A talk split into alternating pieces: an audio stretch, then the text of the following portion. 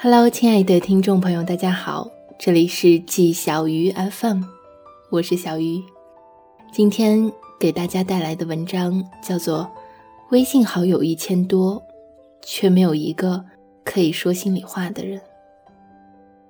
在节目《康熙来了》中，谢娜问小 S：“ 什么时候你感觉你离朋友最远？”小 S 回答：“就是我看见他穿着我没见过的衣服。”在没有我的地方拍了照片，标注的是我不知道的事，评论的是我不认识的人的时候，你一定也有过这种感觉吧？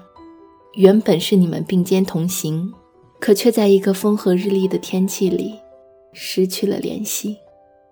我们忙忙碌碌，因为各式各样的原因，我们每天会添加很多好友，可是却没想到，好友一千多的我们。却连一个说心里话的人都找不到，你是否也有这种感觉？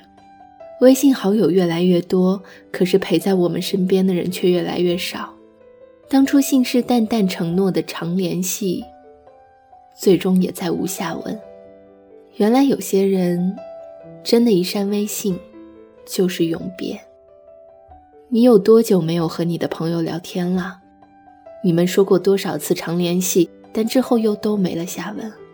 你们在春去秋来中无话不说，却又在春去秋来中失去了联络。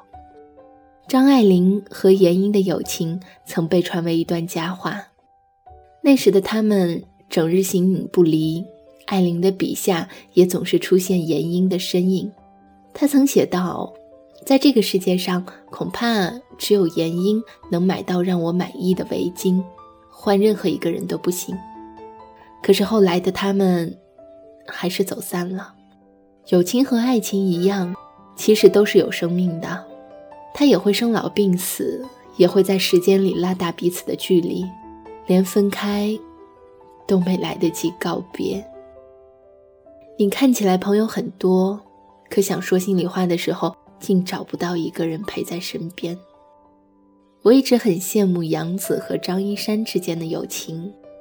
杨子和张一山每一次同框都能为我们带来很多笑料，他们之间亲密又自然的互怼总是引得周围人爆笑。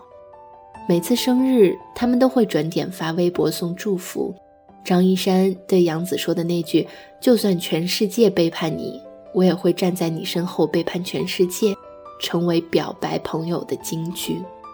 或许最好的友情就是这样吧，虽然不常联系，但是每次见面都不觉得生疏。无论你说什么，对方都是那个能够自然而然接上下半句的人。所以，有什么苦就别再通通自己扛，你要学会分享。或许那些老朋友一直在等你，他也想再跟你说一说从前，聊一聊心事。你不知道吧？有些朋友虽然认识的时间不长，但他们就是那个来了再也不会走的人。最后，希望大家都拿出一点时间，珍惜每一个陪伴在自己身边的人。以上就是本期节目的全部内容。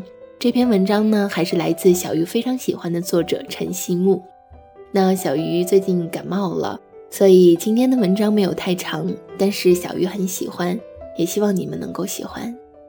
晚安啦，年轻人不要老熬夜，也不要感冒。